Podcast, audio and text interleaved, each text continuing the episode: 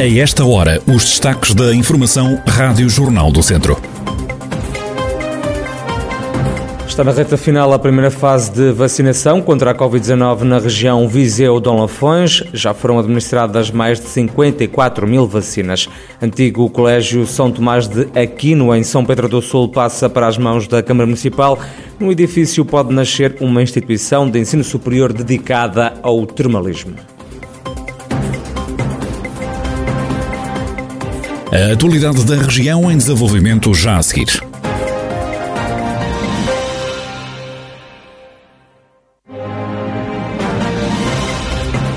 Noticiário Rádio Jornal do Centro, edição de Ricardo Ferreira.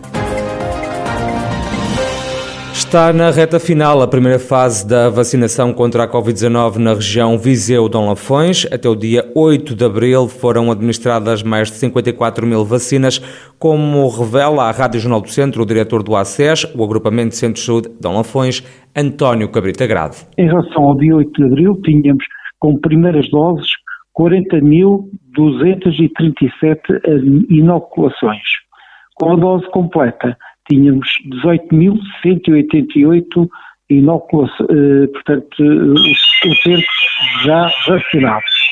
Eh, o total, diremos que, portanto, em termos de inoculações, isto é, com primeiras doses, doses completas, 54.425 eh, inoculações. Como vejo, são números bastante significativos e que eh, vamos, portanto, tentar continuar a manter este ritmo. A primeira fase ainda não acabou, mas já arrancou na região. A segunda etapa da vacinação contra a Covid-19 já começaram a ser chamadas as pessoas com menos de 79 anos.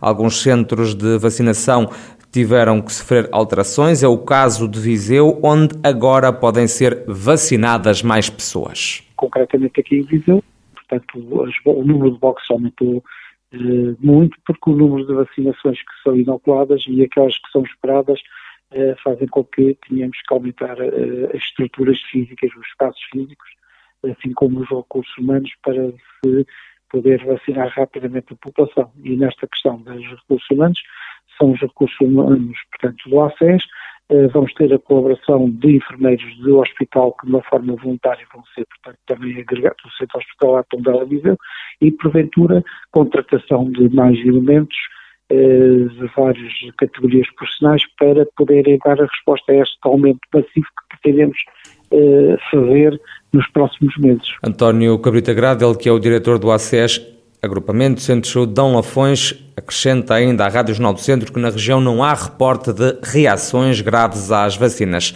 Cerca de 100 estudantes de enfermagem da Escola Superior de Saúde de Viseu vão ser também vacinados contra a Covid-19. A campanha deve acontecer já na próxima semana. O presidente da Escola Superior de Saúde de Viseu lamenta que só os alunos finalistas tomem a vacina quando há mais estudantes a fazer estágio.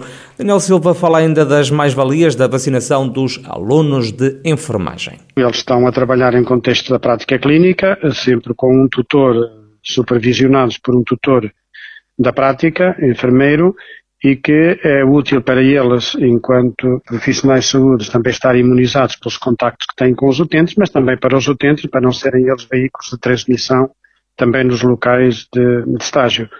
É claro que nós também pretenderíamos e colocamos essa questão à ordem, mas não são considerados prioritários, que seriam os docentes da escola, que vão também aos estágios, e que passam algumas horas em alguns serviços com os estudantes e que também seria vantajoso eles terem essa vacinação, mas foi-nos respondido que não é considerado grupo prioritário para já. Daniel Silva, presidente da Escola Superior de Saúde de Viseu, sobre a vacinação contra a Covid-19 de alguns alunos da instituição. Só os finalistas vão ser imunizados. Os estudantes do segundo e terceiro anos que também fazem estágio ficaram de fora.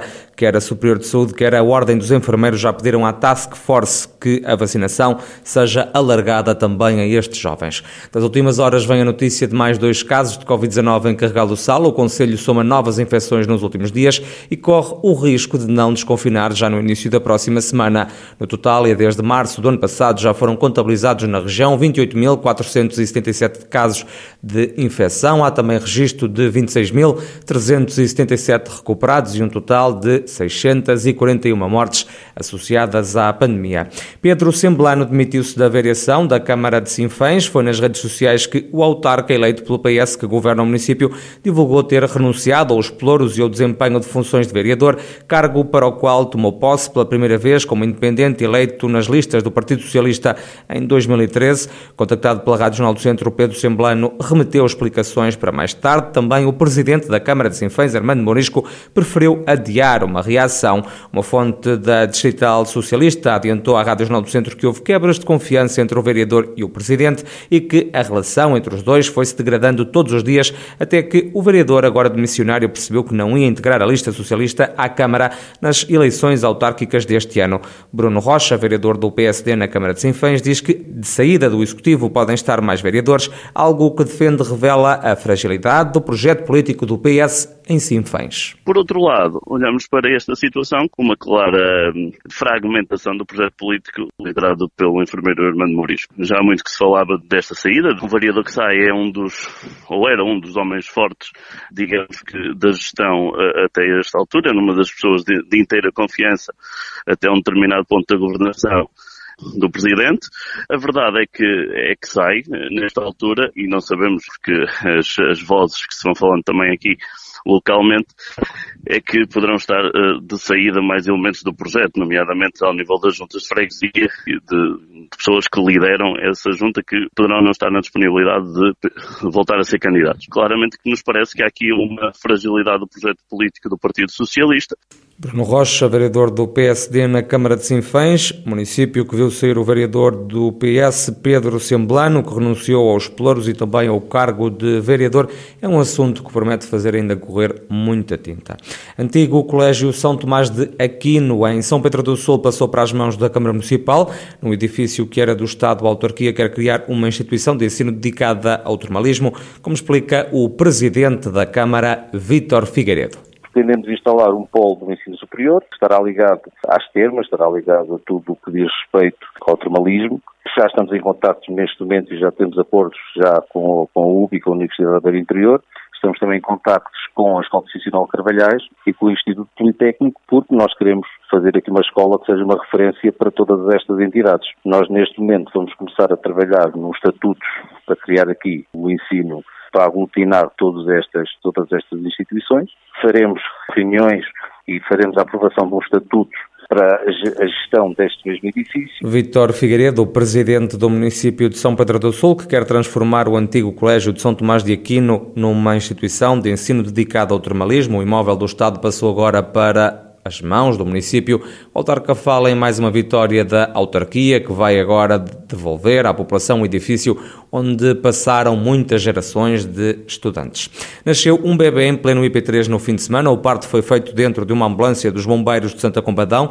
Dois voluntários e a equipa da CIV de Tondela ajudaram no parto da mulher de 32 anos. O bombeiro André Lopes explica que quando a equipa de voluntários foi à casa da mulher, perceberam logo que o parto estava iminente. Na chegada ao local, nós pudemos verificar que a senhora apresentava um risco iminente de efetivamente entrar em trabalho de parto. Ao passar o nó do IP3, o nó de Tondela, e ainda a cerca de 20, 25 minutos do, do Hospital de Viseu, a senhora entrou em trabalho de parto. Pronto, foi algo que decorreu em poucos minutos, tudo acabou por correr bem, no entanto, é sempre uma, uma situação de algum stress enquanto ela decorre, mas depois o sentimento é de felicidade porque tudo correu bem.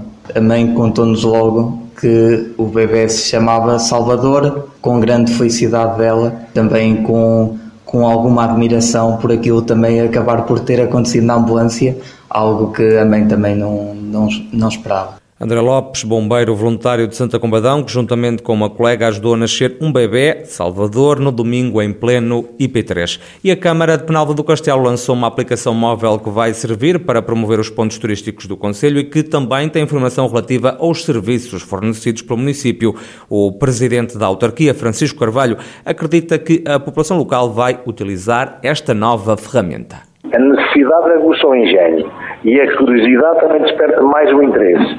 E eles sabendo que é ali que vão buscar muita informação da autarquia e é ali também que poderão colocar aquilo que eles gostam de. Há aqui um, uma avaria na rua, há um, um, um cano que rebentou, uma calçada que saltou. Eles gostam de colocar essa questão. A app Conhecer Penalva fornece serviços tão diferentes como a apresentação de espaços culturais e gastronómicos, avisos da Proteção Civil, faculta também o acesso aos serviços da Câmara Municipal e permite que os cidadãos participem ocorrências no Conselho.